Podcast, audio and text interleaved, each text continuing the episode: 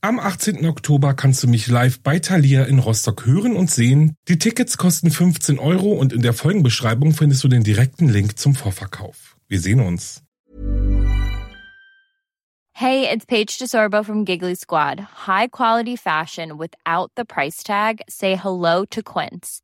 I'm snagging high-end essentials like cozy cashmere sweaters, sleek leather jackets, fine jewelry, and so much more. With Quince being 50 to 80% less than similar brands. And they partner with factories that prioritize safe, ethical, and responsible manufacturing. I love that. Luxury quality within reach. Go to quince.com slash style to get free shipping and 365-day returns on your next order. quince.com slash style. Here's a cool fact a crocodile can't stick out its tongue. Another cool fact you can get short term health insurance for a month or just under a year in some states. United Healthcare short term insurance plans are designed for people who are between jobs, coming off their parents' plan, or turning a side hustle into a full time gig. Underwritten by Golden Rule Insurance Company, they offer flexible, budget friendly coverage with access to a nationwide network of doctors and hospitals. Get more cool facts about United Healthcare short term plans at uh1.com.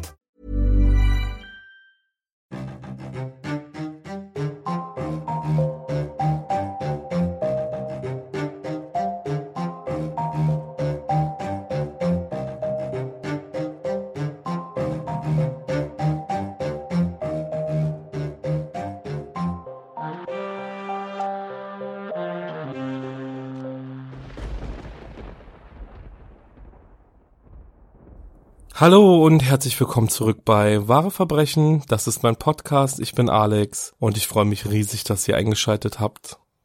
Heute, liebe Zuhörerinnen und Zuhörer, befinden wir uns in Kennock. Kennock ist eine kleine Stadt in England und aktuell leben hier so rund 30.000 Einwohner.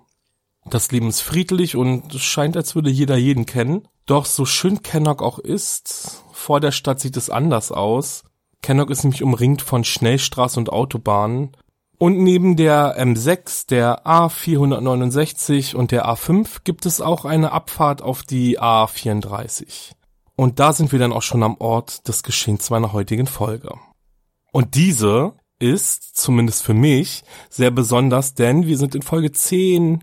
Wahnsinn, oder? Also ich muss ehrlich sagen, 10 Folgen, das war so mein Ziel, wo ich äh, mit dem Podcast angefangen habe. Da habe ich mir gedacht, ich mache zehn Folgen und ich zieh's durch, egal ob jemand zuhört oder nicht. Ja, und jetzt sind wir tatsächlich bei Folge 10 angekommen und ich habe immer noch total Spaß an dem Podcast. Und ich habe auch Leute, die mir zuhören und das freut mich total. Aber jetzt zurück zum Thema, denn ich hatte ja in meiner fünften Folge schon einmal angedeutet, dass ich mir ja so vorstellen kann, so alle fünf Folgen vielleicht mal eine etwas andere Folge zu machen, sage ich jetzt, in Anführungszeichen. Also, ja, und ich bin dabei geblieben und ich sag euch, setzt jetzt alle eure Aluhüte auf, denn es wird paranormal. Ich hoffe, ihr schaltet jetzt nicht gleich ab. Ich finde die Folge eigentlich ziemlich interessant. Und bevor es jetzt aber wirklich losgeht, möchte ich mich noch für eure tollen Nachrichten bedanken. Und ich hoffe, ich habe niemanden vergessen oder ich bin niemandem eine Antwort schuldig. Ich versuche wirklich schnellstmöglich zurückzuschreiben. Und auch vielen, vielen Dank fürs Abonnieren und fürs Bewerten es freut mich wirklich richtig doll und es hilft auch dem Podcast zu wachsen, sage ich jetzt mal. Vielen, vielen Dank nochmal. Aber gut, jetzt fangen wir wirklich an.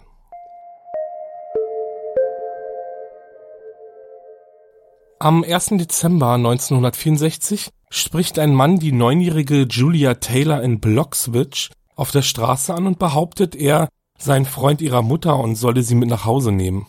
Das Mädchen ist zwar verwundert und traut dem Mann nicht so richtig, steigt dann aber doch ins Auto. Der unbekannte Mann missbraucht das Mädchen sexuell, erdrosselt sie und lässt ihre Leiche zurück. Noch bevor die Verwesung der Leiche begann, fand ein Radfahrer den Leichnam der jungen Julia Taylor. Durch Bloxwich führt übrigens die A34, also eine direkte Verbindung nach Kenneck. Am 12. Januar 1966 fand man in einem Graben auf der Kenneck Chase die Leichen der sechsjährigen Margaret Reynolds und der fünfjährigen Diana Joy Tift. Margaret wurde seit dem 8. September 1965 vermisst. Sie ist damals auf dem Weg zur Schule verschwunden. Diana Joy verschwand am 30. Dezember 1965 in Bloxwich. Sie war damals allein auf dem Weg zum Nachbarhaus, wo ihre Großmutter lebte. Am 22. August 1967 fand ein Soldat die nackte Leiche der siebenjährigen Christine Darby, vergraben unter Laub und Ästen, einen knappen Kilometer vom damaligen Fundort der Leichen von Margaret Reynolds und Diana Joy Tift. Doch diesmal war alles anders. Drei Tage vor dem Verschwinden von Christine wurde ein fremder Mann dabei beobachtet, wie er das Mädchen in sein Auto lockte und mit ihr davonfuhr. Der Mann war groß, schlank hatte dunkles Haar und war gut gekleidet. Das Fahrzeug konnten die Zeugen ebenso gut beschreiben. Er fuhr einen grauen Austin A55. So langsam schien die Polizei ein Muster zu erkennen, nicht zuletzt daher, weil die Morde der Mädchen so, sich so sehr ähnelten. Sie wurden alle in ein Fahrzeug gelockt, sexuell missbraucht und erdrosselt. Zudem verschwanden alle Mädchen in unmittelbarer Nähe zur Autobahn A34. Öffentlich wurden die Morde als die A34-Morde bekannt und lösten in den späten 60er Jahren eine der größten Mordermittlungen in der britischen Kriminalgeschichte aus. Bevor es zu einer ersten Festnahme kam, waren rund 150 Ermittler mit der Durchsuchung von 39.000 Wohnungen, 80.000 Zeugenbefragungen und der Überprüfung von über einer Million Fahrzeugpapieren beschäftigt. Das muss ich echt nochmal wiederholen über eine Million Fahrzeugpapiere. Das Ausmaß der Ermittlungen und das Medieninteresse war, wie ihr euch sicher vorstellen könnt, enorm. Wie vieles in diesem Fall war auch die Verwendung eines Phantombildes das erste Mal in der britischen Kriminalgeschichte. Diese Variante wurde tatsächlich eher belächelt, da sich niemand vorstellen konnte, eine lose Zeichnung könne zur Überführung des Täters führen. Der Durchbruch der jahrelang anhaltenden Ermittlungen kam dann aber auch erst am 4. November 1968. Die zehnjährige Margaret Orton schaffte es sich von einem Mann loszureißen, der versuchte sie in seinen grün-weißen Ford. Eine junge Frau beobachtete den Vorfall und verständigte die Polizei. Der Mann fuhr davon und als die Polizei am Tatort eintraf, erinnerte sich die junge Zeugin an das Nummernschild und machte ihre Aussage. Dass die Zeugin jedoch zwei Ziffern des Kennzeichens verwechselte, stellte die Polizei erst später fest. Die Ermittler fingen an, die Ziffern umzustellen und probierten etliche Varianten aus. Und dann gab es endlich einen Treffer. Der grün-weiße Ford war auf Raymond Leslie Morris registriert und nur kurze Zeit später wurde dieser dann festgenommen. Raymond Morris war übrigens kein Unbekannter. Im Verlauf des letzten Jahres befragte die Polizei ihn viermal zu dem Verschwinden von Christine Darby. Morris ist in diesem Fall unter Verdacht geraten, weil er ein ähnliches Fahrzeug besitzt, welches Zeugen kurz vor dem Verschwinden von Christine gesehen haben. Raymond Morris hatte damals jedoch ein Alibi. Seine Ehefrau bezeugte nämlich, dass sie gemeinsam mit ihrem Ehemann am Tag des Verschwindens von Christine einkaufen war. Nach seiner Festnahme erwirkte die Polizei im Eilverfahren einen Durchsuchungsbefehl und fanden dann im Haus des Mannes pornografische Fotografien eines kleinen Mädchens, welches, wie sich später herausstellte, Morris fünfjährige Nichte war. Das Scotland Yard erhob daraufhin Anklage wegen des sexuellen Missbrauchs an seiner Nichte, der versuchten Entführung von Margaret Orton und des Mordes an Christine Darby. Raymond Leslie Morris wurde am 13. August 1929 in Walsall, England geboren. Im Jahr 1951 heiratete er seine Jugendliebe und beide wurden Eltern von zwei Jungen. Nach acht Jahren Ehe warf er seine Frau dann plötzlich aus dem Haus und ließ sie scheiden. Sie berichtete später in der Verhandlung gegen Morris, wie gewalttätig die Ehe mit ihm war. 1964 heiratete Raymond die 21-jährige Carol und gemeinsam zogen sie in eine Wohnung in der Green Lane direkt gegenüber eines Polizeireviers. Carol wurde in der Hauptverhandlung gegen Raymond Morris zur Hauptzeugin. Sie belastete ihren Ehemann schwer, als sie gestand, dass ihr Alibi nur erfunden war und sie am Tag des Verschwindens von Christine Darby nicht mit ihrem Ehemann unterwegs war. Am 18. Februar 1969 dann wurde Raymond Morris von der Jury wegen der Vergewaltigung und der Ermordung von Christine Darby für schuldig gesprochen und zu lebenslanger Haft verurteilt. Die Jury beriet darüber übrigens weniger als zwei Stunden. Der Mord an den anderen Mädchen konnte Morris jedoch nicht nachgewiesen werden, dennoch ist sich die Öffentlichkeit einig und sieht in ihm den Mörder. Im November 2010 stellte Morris Verteidigungsteam einen Antrag an das Berufungsgericht, Raymond Morris Verurteilung aufzuheben. Das Berufungsgericht lehnte den Antrag jedoch ab und Raymond verstarb am 11. März 2010 im Alter von 84 Jahren im Gefängnis. Insgesamt saß er dort dann schon 45 Jahre und war zu diesem Zeitpunkt einer der längsten Inhaftierten eines britischen Gefängnisses. Länger saß übrigens nur der Mörder Ian Brady und dieser verstarb dann im Jahr 2017. Das muss jetzt erstmal einmal verdaut werden, oder? Also, was glaubt ihr? Meint ihr auch, dass Raymond Morris der Mörder all dieser Mädchen ist oder saß er womöglich doch unschuldig im Gefängnis? Also soweit ich recherchiert habe, hat Raymond Morris die Taten tatsächlich nie zugegeben. Aber trotzdem, abgesehen davon sind die Indizienbeweise schon sehr erdrückend. Also ich meine, das falsche Alibi, die pornografischen Kinderfotos, die versuchte Entführung von Margaret Alton und zudem weisen die Leichen auch immer ähnliche Verletzungen auf. Im Vergleich dann zu Christine Darby, die ja dann gefunden wurde und wegen dessen Mord er ja dann auch verurteilt wurde. Also ich bin gespannt, ob sich hier nach all den Jahren noch etwas tut aber ich vermute es ja fast gar fast nicht, wenn ähm, Raymond ist jetzt 2010 verstorben. Ich denke, dann ist der Fall jetzt auch für die Polizei abgeschlossen. So. Und wer jetzt aufgepasst hat, der denkt sich jetzt sicherlich, so paranormal ist dieser Fall ja überhaupt gar nicht. Und da muss ich euch recht geben, aber ich sage noch nicht. Denn um diese Kenneth Chase Morde ranken sich so einige Mythen und Verschwörungstheorien und eine davon hält sich tatsächlich besonders lange. Ich bin mir sogar ziemlich sicher, dass schon einige von euch von den sogenannten Black-Eyed Children gehört haben. Die Black-Eyed Children sollen nämlich pechschwarze pupillenlose Augen haben und sind auffallend blass. Geschätzt sind sie so zwischen sechs und 14 Jahre alt und es gibt unzählige Berichte über Sichtungen auf der ganzen Welt. Vor allem in Großbritannien und den USA sollen die Kinder versucht haben, Kontakt zu uns Lebenden aufzunehmen. Und jetzt wird's creepy.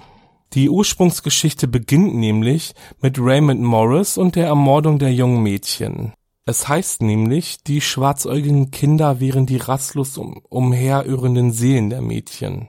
Erste Begegnungen mit den Black-Eyed Children gab es nämlich bereits in den frühen 70er Jahren, also kurz nach den Morden, und Zeugen berichteten von Sichtungen in den Waldstücken von Cannock Chase. Hier irrten zwei Mädchen in altmodischer Kleidung durch den Wald. So schnell wie sie aufgetaucht sind, waren sie dann aber auch schon wieder verschwunden. Im Mai 2013 kam es zu einer erneuten Begegnung mit den unheimlichen Kindern. Eine Frau namens Miss Kelly spazierte gemeinsam mit ihrer Tochter durch den Cannock Chase Nationalpark, als die beiden plötzlich Kindergeschrei hörten. Sie liefen in die Richtung, aus der die Schreie kamen, fanden aber kein Kind. Als sich die beiden Frauen dann aber umdrehten, erschraken sie bis aufs Mark. Vor ihnen stand ein Mädchen, ungefähr im Alter von zehn Jahren. Sie hatte die Arme vor den Augen verschränkt. Als das Mädchen die Arme runternahm, blickten Miss Kelly und ihre Tochter in pechschwarze Augen. Völlig geschockt von dem eben Gesehenen traten die beiden Frauen einen Schritt zurück, und als sie sich dann wieder dem unheimlichen Mädchen zuwandten, war es verschwunden. Dies war übrigens nicht die erste Begegnung, die es mit den Black-Eyed Children in der Familie gab, denn bereits die Tante der Miss Kelly erzählte im Jahr 1982 schon von einer Begegnung. Im Januar 2015 kam es zu einer Begegnung in Vermont in den USA. Es war zwei Uhr nachts, als es an der Tür eines Ehepaars klopfte. Beide schraken aus dem Schlaf und öffneten schließlich die Tür. Vor ihnen standen zwei Kinder mit gesenktem Kopf. Sie trugen dreckige und kaputte Kleidung. Die Kinder baten darum, telefonieren zu dürfen, und so unheimlich das Ganze auch war, das Ehepaar bat die Kinder ins Haus. Während die Frau in die Küche ging, um Kakao zu machen, stellte der Ehemann den Kindern diverse Fragen. Er bekam allerdings nur immer ein und dieselbe Antwort. Unsere Eltern holen uns bald ab. Als die Kinder dann darum baten, das Badezimmer benutzen zu dürfen, sahen sie auf und das Ehepaar starrte. Die Kinder hatten pechschwarze Augen. Der Ehemann bekam sofort Nasenbluten und Schwindel und die Frau bekam einen Weinkrampf. Plötzlich sagten die Kinder, unsere Eltern sind da und verschwanden spurlos aus dem Haus. Und jetzt wird es noch einmal seltsamer, denn wer jetzt glaubt, naja gut, so eine Begegnung, aber wirklich was passiert ist ja nicht, dann hört mal zu. Im Laufe der Woche nach dem mysteriösen Vorfall verschwanden drei der vier Katzen des Ehepaars spurlos. Die vierte fanden sie dann eines Tages tot im Pool im Garten und auch das Nasenbluten des Ehemannes wollte nicht aufhören. Als er schließlich zu einem Arzt ging und sich untersuchen zu lassen, stellte dieser eine aggressive Hautkrebserkrankung fest. Das Ehepaar ist sich sicher, dass sie von den zwei Jugendlichen verflucht wurden und dass die Hautkrebserkrankung und das Verschwinden der Katzen eben was mit der Begegnung der Kinder zu tun hat. Und es gibt ja, wie schon gesagt, ja unzählig viele Begegnungen oder ähm, Berichte über Begegnungen und die hören sich sehr ähnlich an. Also es wird immer gesprochen von ein bis zwei Kindern, die vor der Tür stehen oder an die Haustür klopfen und um Einlass bitten. Ja, oft wollen sie dann telefonieren oder das Bad benutzen und wenn man sie eben nicht reinbitten würde, dann könnten sie das Haus eben nicht betreten. Und auch wird immer wieder beschrieben, dass die Betroffenen, äh, die eine Begegnung hatten, eben sofort ein komisches Gefühl hatten, also ein sehr dunkles Gefühl verspürten und es gab schon Zeichen, wenn die Kinder in der Nähe waren. Also es war dann schon sehr seltsam gibt auch einen Bericht von einem Jugendlichen, den ich auch, auf den ich auch gestoßen bin. Der, ich glaube, er war zu dem Zeitpunkt 16 und er hat eben erzählt oder geschrieben, dass er skaten war und gegen 11.30 Uhr abends wollte er dann nach Hause fahren, hat dann halt auf dem Weg nach Hause, war kurz vor dem Haus dann zwei Jugendliche angetroffen. Was heißt zwei Jugendliche? Also der eine soll wohl um die 14 gewesen sein und der andere war eher noch ein Kind, also der war acht. Und der 14-Jährige hätte den Jungen dann angesprochen und ihn gebeten, unbedingt telefonieren zu können oder ob er eben mit ins Haus kann und er muss unbedingt telefonieren und er muss seine Eltern anrufen und dass sie abgeholt werden. Der ähm, 16-Jährige, der hatte dann aber direkt ein ganz ungutes Gefühl und hat sich traurig gefühlt und also einfach seltsam und hat dann tatsächlich auch abgelehnt, aber er hat ihm angeboten, dass sie sein Handy benutzen könnten. Daraufhin ist der 14-Jährige aber wohl ziemlich ruppig geworden, hat ihn dann hochgeguckt und der 16-Jährige hat ihm in die schwarzen oder pechschwarzen Augen des Jungen geguckt und ist total ist erstarrt vor Angst natürlich. Er ist dann aber ähm, ganz schnell ins Haus, hat die Tür zugemacht und weiter war dann auch wohl gar nichts. Ne? Also er hat dann einfach abgelehnt, sie ins Haus zu lassen und dann waren die Kinder auch schon wieder verschwunden. Es gibt auch ganz, ganz viele Videos und Fotos, die angeblich eben diese Black Eyed Children aufgenommen haben und im Wald gesehen. Ja, also es ist eben seit den 70ern wirklich eine hartnäckige Legende, sage ich jetzt mal, dass es diese herumirrenden Kinder gibt. Und glaubt mir, ich bin ehrlich nicht der Typ, der solchen Geschichten oder der solche Geschichten hört und sich denkt, es gibt Geister und Dämonen, also ich bin echt weit ab davon, an Geister zu glauben. Jetzt mal ganz plump gesagt. Aber wenn ich eben solche Stories höre oder lese, dann ist das doch immer so ein Gefühl. Also da ist immer was, das mich auf jeden Fall davon abhält, äh, das alles in diese, ach na ja, ist ja eh Blödsinn Schublade zu stecken. Also versteht ihr, was ich meine? Und wie gesagt, bei der Recherche dieser Folge bin ich auch auf so viele Berichte gestoßen. Ihr glaubt es einfach wirklich nicht klar, nüchtern gesehen muss man trotzdem sagen, die können alle fake sein und die Fotos sind können gefotoshoppt sein oder die Videos, aber ja, wenn man sich einfach ein bisschen drauf einlässt, dann ist es einfach nur gruselig.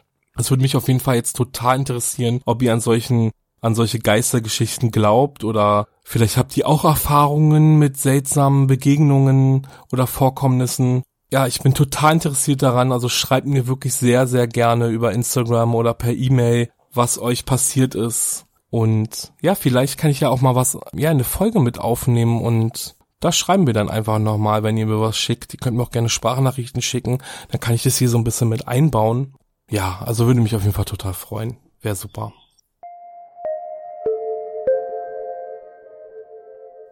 Jetzt habe ich mir aber noch gedacht, ähm, also vor allem, weil es halt wieder ein Weilchen dauern wird, bis ich wieder eine Folge so in der Kategorie Paranormales mache, stelle ich euch einfach nochmal drei seltsame Stories vor, auf die ich irgendwann mal gestoßen bin.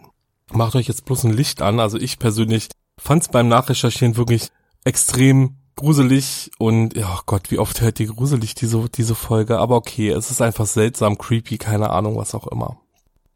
Geschichte Nummer eins: Das Verschwinden des Brian Schäfer. Brian wuchs in Pitcherington, Ohio auf und studierte auf der Ohio State University Mikrobiologie. In der letzten Märzwoche im Jahr 2006 standen für Brian noch einige schwere Prüfungen an, für die er nächtelang durchlernte. Am 31. März dann entschieden sich Brian und ein paar Freunde, den Beginn der Semesterferien zu feiern und den Stress der letzten Wochen hinter sich zu lassen. Die Gruppe startete den Abend um 21 Uhr in der Bar The Ugly Tuna Saloona und begaben sich von da aus dann auf ihre Bartour. Kurz nach Mitternacht landete die Gruppe dann wieder am Ugly Tuna Saloona und hier trennte sich Brian von seinen Freunden.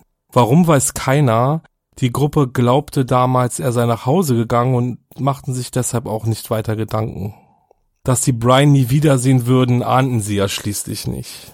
Um 1.55 Uhr nimmt die Überwachungskamera der Bar Brian auf, wie er sich von zwei Mädchen verabschiedet. Um 2 Uhr wird er dann dabei gefilmt, wie er die Bar wieder betritt.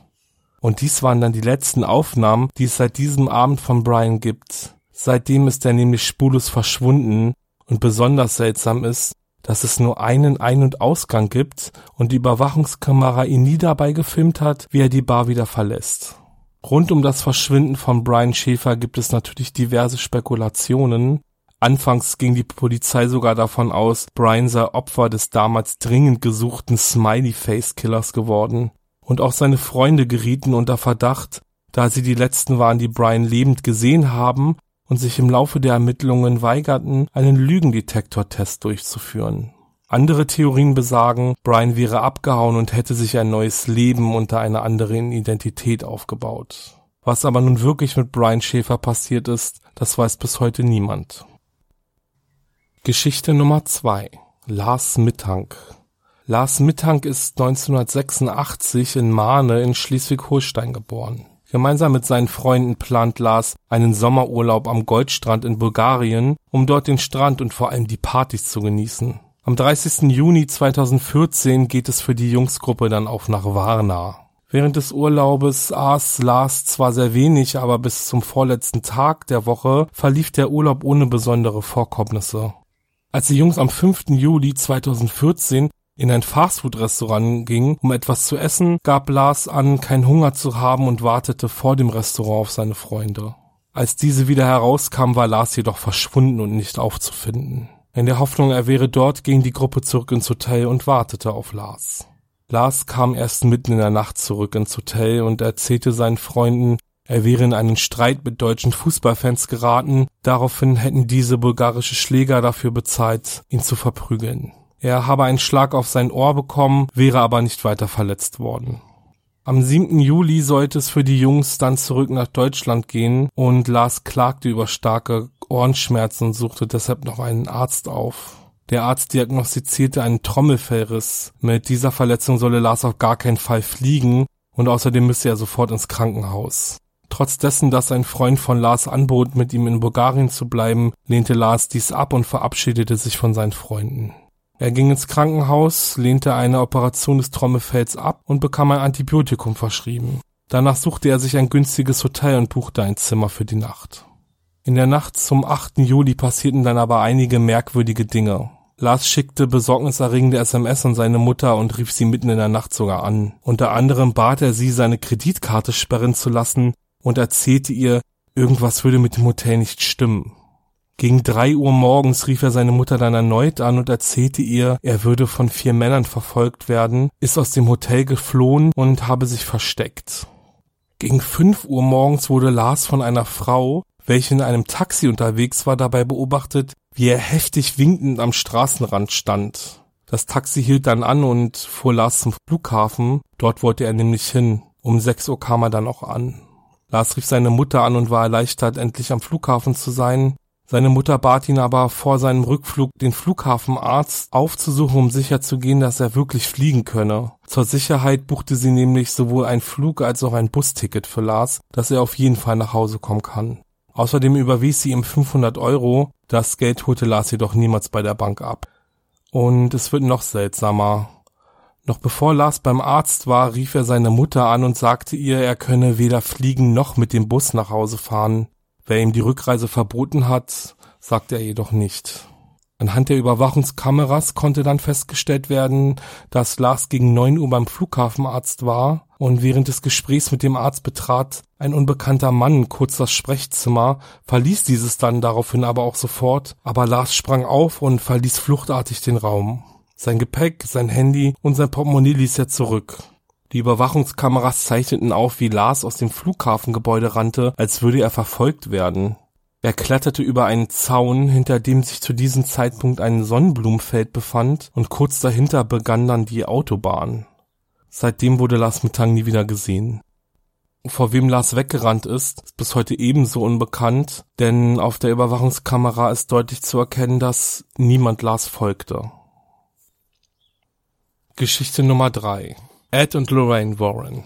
Das als Geisterjäger bekannte Ehepaar habe ich euch ja bereits in der Folge im Namen des Teufels vorgestellt. Sie waren es damals, die Arne Cheyenne Johnsons Besessenheit feststellten und mehrere Exorzismen an ihm durchführten.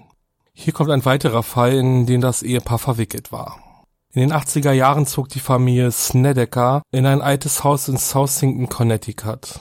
Das Haus befand sich in der Nähe einer Universitätsklinik, was für die Familie des, der Kaufgrund war, da ihr kleiner Sohn an Krebs erkrankt war. Und schon kurz vor dem Einzug bemerkte die Familie, dass seltsame Dinge vor sich gehen. Verängstigt und verzweifelt wandte sie sich tatsächlich dann auch direkt an die Öffentlichkeit und berichtete von Dämonen, die das Haus heimsuchten. Letztendlich engagierten sie dann die bekannten Geisterjäger Ed und Lorraine Warren, um ihr Haus reinigen zu lassen. Ed und Lorraine bemerkten recht schnell, dass etwas im Keller des Hauses nicht stimmte.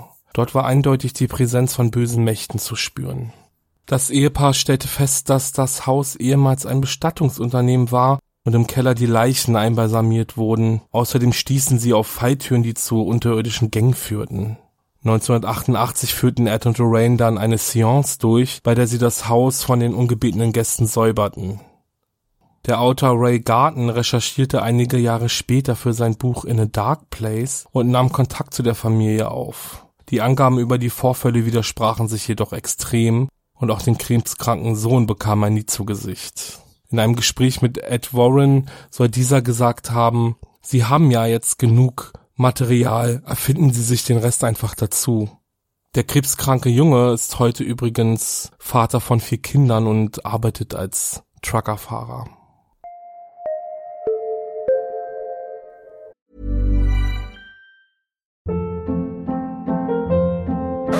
Hold up. What was that? Boring. No flavor. That was as bad as those leftovers you ate all week. Kiki Palmer here, and it's time to say hello to something fresh and guilt-free. Hello Fresh. Jazz up dinner with pecan-crusted chicken or garlic butter shrimp scampi. Now that's music to my mouth. Hello Fresh. Let's get this dinner party started. Discover all the delicious possibilities at hellofresh.com. Oh mein Gott. Jetzt bin ich auch langsam echt fix und fertig, weil ich die Geschichten auch so seltsam finde. Ich kann gar nicht aufhören, darüber nachzudenken, was mit diesen beiden jungen Männern passiert ist. Abgesehen jetzt mal von Ed und Lorraine Warren, also die Geisterjäger. Das sind so Geschichten, wie schon erwähnt, ne? Die liest man und man ist total gespannt und gefasst und irgendwo bin ich auf jeden Fall so, dass ich dem einfach, ich weiß nicht, ich weiß nicht, wie ich da mitgehen kann. Ähm, persönlich jetzt nur. Vielleicht auch, weil ich noch nie Erfahrung gemacht habe mit Paranormalen. Aber die beiden Jungs, also die verschwunden sind, das ist ähm, also wie so, so spurlos, auch so mitten an Orten, wo so viele Menschen sind und Überwachungskameras. Wenn wir jetzt nochmal auf Brian zurückkommen, allein schon die Tatsache, dass er nie dabei gefilmt wurde, wie er die Bar verlässt, ist einfach total komisch. Hm, laut Angaben der Barbetreiber war die Überwachungskamera auch nicht manipuliert worden und sie war auch den ganzen Abend in Betrieb, also es gab keinen Ausfall oder ähnliches. Nüchtern betrachtet kann er natürlich auch ja, kann er sich auch verkleidet haben oder es irgendwie geschafft haben, in einer großen Gruppe unterzugehen. Ja, und auch so Jahre später, ne, es war jetzt 2006, wir haben heute 2019 und man hat einfach nie wieder was von Brian Schäfer gehört. Also weder der Vater, die Freunde, noch sonst wer. Genauso auch Lars Mittank. Dies, diese Anrufe bei seiner Mutter und dass er angeblich verfolgt wurde und auch, dass er in diesen Kampf da mit den Fußballfans geraten ist und dann aber irgendwie auch erst mitten in der Nacht nach Hause kam und ja, dass er dann auch einfach aus dem Flughafengebäude gerannt ist, wie als würde er eben verfolgt werden. Und dann rüber ins Sonnenblumenfeld, wo er einfach untergegangen ist und dann nie wieder gesehen. Bis heute, seit 2014, bis heute nie wieder gesehen, nie wieder gehört. Also, die, ich weiß, dass die Mutter, ähm, die soll wohl auch gefragt haben, was für ein Medikament er bekommen hat. Also halt, was für ein Antibiotikum gegen seine Schmerzen ja, weil man einfach davon ausging, wer weiß, vielleicht hat er aufgrund der Tabletten irgendwie reagiert und hatte Paranoia, weil er sie nicht vertragen hat oder eben die Nebenwirkungen so stark waren. Aber all das bleibt einfach echt unbeantwortet, ne, weil keiner weiß, wo Lars ist. Also es ist schon sehr, sehr creepy. Auch hier nochmal, also was denkt ihr, was glaubt ihr, was ist wohl passiert? Kanntet ihr die Fälle eigentlich schon? Habt ihr euch da schon mal drüber Gedanken gemacht? Wie gesagt, schreibt mir, haltet mich echt auf dem Laufenden. Ich bin ganz heiß darauf. Und das nächste Mal gibt's auch dann wieder aber eine ganz normale True Crime Folge. Wenn euch die Folge gefallen hat, dann lasst mir bitte ein Abo da und eine Bewertung. Besucht mich auf Instagram unter wahre Unterstrich Verbrechen und schaltet das nächste Mal wieder ein. Bis dann, habt eine sichere Zeit und ich freue mich. Ciao.